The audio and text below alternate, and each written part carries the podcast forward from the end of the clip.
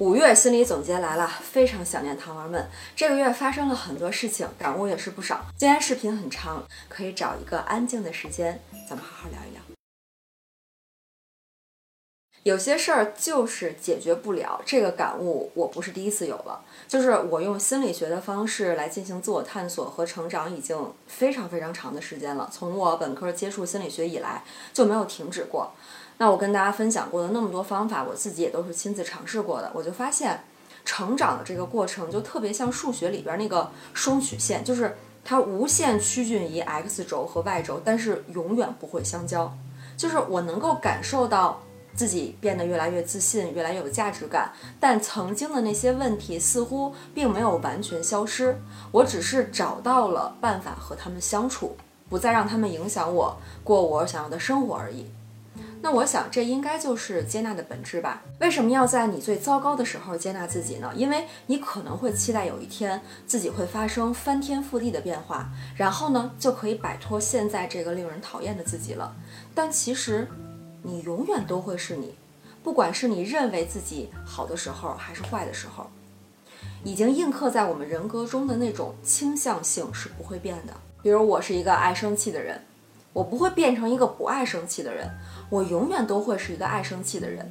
只是我能够在我的情绪出现的时候，很好的和这种愤怒的情绪沟通，让它的程度控制在不伤害别人，然后也不伤害我自己的程度。昨天呢，我和我自己的那个督导正好就聊到这个问题，就是她是一个美国的老奶奶，研究心理咨询一辈子了，但她有一个问题永远无法克服，那就是她被领养的这个经历给她带来的那种被抛弃感。他现在已经一大把岁数了，但仍旧在和亲密的人分别的时候会感受到那种被抛弃感，但这种感觉并不会让他崩溃，不会让他怀疑自己。也不会影响他的生活，其实，但是就是那种熟悉的感觉，他就一直在。曾经的这种被抛弃感肯定是很困扰他的，也是他选择心理学的最初的动机嘛。慢慢的，他变得更专业，人生阅历更加丰富。在我眼中，他是一个非常包容和接纳的人。然后我在跟他的这个督导中，我觉得自己也进步很快。但就是这样一个美好的人跟我说，即使现在还是会感受到被抛弃感。但是这件事情又没什么大不了的，就好像是感冒你会打个喷嚏一样，你的身体会有反应，你也会有情绪，但是它不会摧毁你。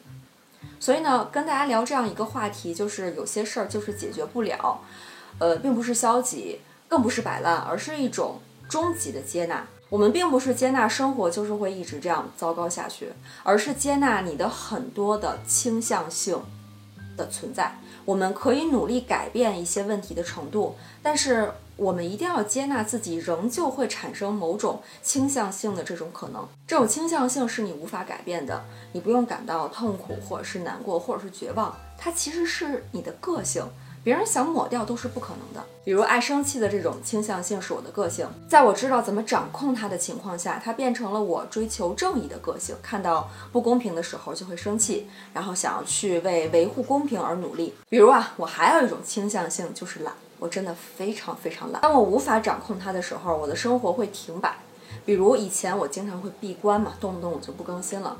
那我现在呢？仍然很懒哈，这一点改不了。但是我学会和懒这种倾向性相处了。比如说，我在懒得干什么事情的时候，我就会琢磨有什么方法又能帮我完成任务，但是我又不用花那么多力气。这个思考习惯一旦养成呢，我发现生活变得越来越容易了。我给大家举个例子哈，我每天刷牙的时候，我觉得挤牙膏非常的麻烦，你要把牙膏。盖儿打开，挤完牙膏，然后还要把牙膏盖子盖上，我就觉得每天麻烦到我每天刷牙的时候都会生气。那如果你不接纳自己的这种倾向性，可能就会要求你要变得勤快呀，你怎么能连刷牙都嫌麻烦呢？但是你会发现自己的这种倾向性是无法攻克的，它真的是坚强无比，无法摧毁。我现在肯定是接纳了自己很懒的这个事儿了哈，但是在这个前提下呢，我就会想各种办法，我就会想。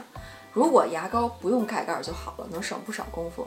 但是，一般的牙膏如果不盖盖儿的话，你这一晚上就凝固了，你第二天没法用了，很浪费，对吧？然后呢，我就发现有一种果冻状的牙膏，就是你一直不盖盖儿，它也不会凝固，还能正常使用。那找到这种牙膏之后呢，我就没有再盖过盖儿了。大家听起来这个事儿是不是很可笑？但是呢，这个例子是我能想到的，让大家去理解接纳倾向性是一种什么样的感觉。当你接纳了倾向性之后呢，你就停止了对自我的消耗，会非常有活力、有动力，可以有丰富的脑资源去思考我如何在这种无法改变的倾向性的情况下继续自己的生活。而你一定能想到办法，因为你脑子里有地儿去想这些事儿了嘛。所以欢迎大家弹幕告诉我，你有什么倾向性，就是你一直改不了，但是你看了今天的视频是想要去接纳的，发在弹幕里告诉我。老粉知道安慰剂有一个经典活动九零计划嘛，我也在一直跟着这个活动去练滑板，坚持九十天啊滑滑板。活动里边会有课程啊、直播啊什么的，我也会跟着听，然后我就。重新关注到一个其实我自己一直知道的概念哈，就是这个舒适区、成长区和恐惧区。舒适区呢，就是你不是很费力的就可以过自己的生活或者做事情。那成长区呢，就是稍微要超出你的胜任力，能够让你产生持续动力的这么一个心理状态的区域。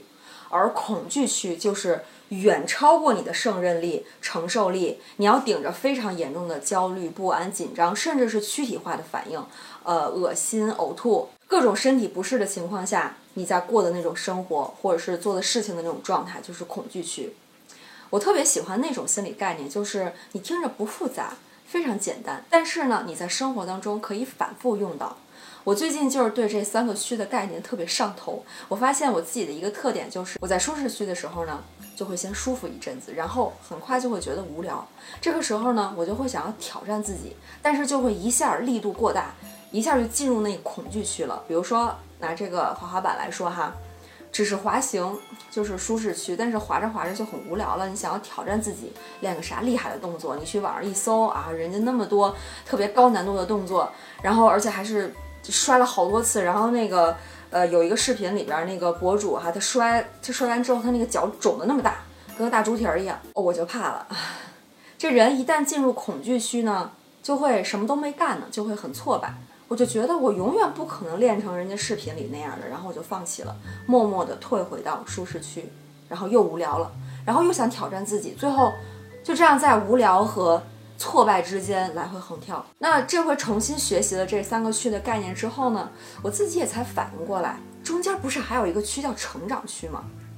就是在只是滑行的这个舒适区和高难度的恐惧区之间，成长区其实还有很多可以练习的动作，比如说怎么快速上板啊，怎么快速收板这种不起眼的小动作哈。但是就是比之前稍微多了一点点的难度，又没有到恐惧区那么可怕。那人呢就会进入一种非常良性的成长的状态。我之前上板的时候呢，就是把那个滑板在地上放的正正当当的啊，放平稳了，然后谨慎的踩上去开始滑行。但是经过成长区的这个练习，我现在已经可以在滑板滑行的状态下跳上板子了。就是这么一点点小成就，就会激励我继续成长下去。那什么时候当复杂的动作？就是视频里看的那些高难度动作变成我的成长区了，那那些挑战我自然就可以去尝试了。之所以看到别人会望而却步，是因为别人之所以能尝试那些在我看起来很可怕的动作，因为那是在人家的成长区。每个人的成长区都是不同的，这也是为什么横向跟别人比较没有任何意义。因为当一件事情在你的成长区的时候，你就一定会做得很好，你也有动力做得更好。但由于我们常常对自己有着非常苛刻的要求，呃，总是把自己放在那个恐惧区当中，结果一旦没有达成呢，就会更加否定和怀疑自己，让自己长期处在恐惧区当中。那怎么让自己长期处在成长区呢？那就是你在做事儿的时候啊，一定要注意自己的难度，一定是比你已经能轻松做到的基础上多那么一点点就可以了。这一点难度可能是不起眼的，但它会用很温柔的力把你从舒适区推进成长区。这个概念真的是非常简单哈，在生活当中的处处都能用。每当你迷茫或者低谷的时候，你不用着急做那些理想中特别了不起的事情啊，你需要一件大事来改变自己，而是你只要比之前多做那么一丢丢就可以了。那这一丢丢怎么界定呢？拿不准的，你可以亲自试一试。比如说，我之前滑行最长是一千米哈，这看起来好像是我舒适区的一个边界了。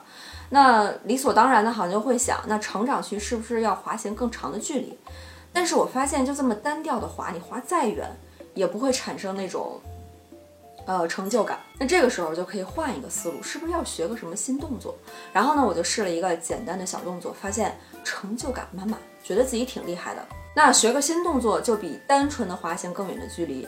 是这个一丢丢正确的方向，但注意啊，这个是我的正确的方向。比如说，之前带我入坑的那个狗友，他就是不喜欢做任何新动作，他就是特别喜欢滑行，他喜欢在滑行的这个基础上追求更快的速度，所以呢，他滑的板儿玩的板儿就越来越小，现在是一个小鱼板儿，呃，那个滑行速度真的是很快。所以你看，我们俩就在自己之前的基础上多一丢丢，这个方向都是不一样的。嗯，再给大家举一个例子，比如说背单词哈，你一天背五十个单词，然后你增加到一天背六十个，可能也是无法进入成长区的。如果你之前再这么做的话哈，但是你之前呢是单纯背一个一个的单词，现在尝试是不是可以尝试背句子，用更完整的语义去记忆单词，也许就能让你进入成长区，感受到自己学到了更有价值的内容的这种体验。但有时候人生没得选，对吧？我们被迫进入了恐惧区。怎么办？那就要开启这个恐惧状态下的生存模式。你在恐惧区当中呢，肯定会有各种各样的情绪，焦虑、不安、紧张等等。那你产生这些情绪是非常非常正常的，所以这个时候千万不要责怪自己为什么会这样，呃，为什么不能像别人那么勇敢啊？为什么不能像别人那么淡定、那么放松？因为也许他甚至都不是在成长区，甚至那就是他的舒适区呢。我们千万不要拿自己的恐惧区和别人的舒适区，或者和别人的成长区去比较，没有可比性。在恐惧区的这个生存模式下，你要学会照顾自己和求助，要利用一切你可以利用的资源。比如说，如果经济条件还不错，就一定要保证自己的生活质量。比如说，学校如果有免费的这个咨询资源，或者公司有免费的 EAP 资源，都要用起来。我当时在美国的时候，那两年都是在恐惧区。呃，语言压力、实习压力，两个大山 压得我喘不过气。英语英语吧，磕磕巴巴；实习实习吧，找也找不到。我要是生活费充裕啊，可能就觉得还好一点。但毕竟是一般家庭出国的嘛，生活费也是可丁可卯的。即便如此，我也是在我力所能及的范围下，尽量保证自己的生活质量。我所有的生活费都用来吃饭了。我感觉在那种生存模式下呢，能好好吃一顿饭。就真的算对自己不错了，因为国外的饭就是很难吃嘛。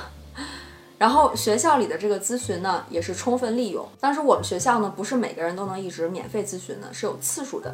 那我就在我特别撑不下去的时候呢，把那个咨询次数给用满了。所以那两年真的是挺难的，大家可能听起来觉得好像没什么，不就是语言不通、实习难找吗？没什么特别恐怖的地方。但是恐惧区啊，是我们心理感受的区域，是不能用事实来衡量的。它是一种我们的心理状态，可能同样是我的遭遇，别人觉得没什么，甚至觉得非常轻松。但是一定要注意，恐惧区不能用事实、客观事实来衡量，你的感受才是唯一的标准。反正我是再也不想过那种恐惧区的生活了哈。现在聊到这儿呢，就是我也 挺佩服自己当时是怎么坚持下来的。但是我刚才也说了，人生不能完全自己选择，有时候我们不得不面对超出自己胜任力的情况，恐惧区是很难适，它是无甚至是无法适应的。能适应的其实都还在你成长区的这个范围。我给大家举一个例子，比如说我之前觉得我不能熬夜，然后熬夜就是我的恐惧区，但后来发现不是，即使我天天熬夜，我也能完成工作，没有我以为的会出现那种特别焦虑、特别压力大，然后身体不适的那种情况都没有，甚至我形成了新的生物钟。但是一个我以为不是我恐惧区的事情，而且我干了很久的事情，其实是我的在我的这个恐惧区的边缘。就是我今天在跟大家写这个分享的稿子的时候，我发现哈，录视频 在我这个成长区的上限和恐惧区的下限。我每次录视频的时候都会耳鸣，就是我现在正在跟大家说话，对吧？但是我的右耳是听不清楚的。呃，大家可以想象那种游泳的时候耳朵进水的那种感觉。对，我的右耳就是从我开始准备录视频，呃，到我结束视频，它会持续。呃，右耳是处在这种耳鸣的状态，特别闷。呃，然后我说话都能听见我自己的回声，就跟戴了耳返似的。但是呢，如果我所有的这个拍视频的工作都做完了啊，收工，我这耳鸣就好了。这个叫 callback，我刚才说的我自己懒的那个特质了，因为要跟大家准备精致的视频嘛，所以每次拍摄前有很多繁杂的准备工作，可能对于美妆博主来说根本不算什么，但对于我这样一个一套化妆品用好几年过期了都还没有用完的人来说，这个过程真的是上行。我需要洗头、吹头、化妆、换衣服、调试设备、录制测试，还要等自然光线最合适的时候。你说，对于一个挤牙膏都嫌开盖麻烦的我来说，这个过程真的是恐惧区。但是啊，我并不讨厌录视频，这个过程也是可以胜任的。但它就是给我带来很强烈的这个身体反应。录视频这么久了，好几年了，这个状态我都还是没有适应，每次闭耳鸣。但还好，它只是在我这个恐惧区的边缘，我是有自己的一些方式。能够去去去抵御它的啊，去照顾好自己的。总之呢，希望大家都能够找到自己的成长区。但如果已经在恐惧区，一时半会儿也无法逃离，也千万不要指责自己做的不够好，因为在恐惧区你能活下来已经很不容易了。所以一定要好好照顾自己，尽你所能的照顾自己。比如说啊，我拍视频的这天上午，我就会特意把其他的工作安排的推开，呃，只只做这一件事情，就感觉也是对自己的一种照顾吧。真的希望大家也能够在恐惧区的时候好好照顾自己。好啦，今天的这期视频到这里就结束了。那长视频呢，每个月会跟大家见面一次，其他时间呢，我会做一些比较实用的短一些的视频。五月份实在是太忙了，六月争取一定多出现几次。我们下期见，我是店长王瑞，这里是安慰剂，一个用心理学。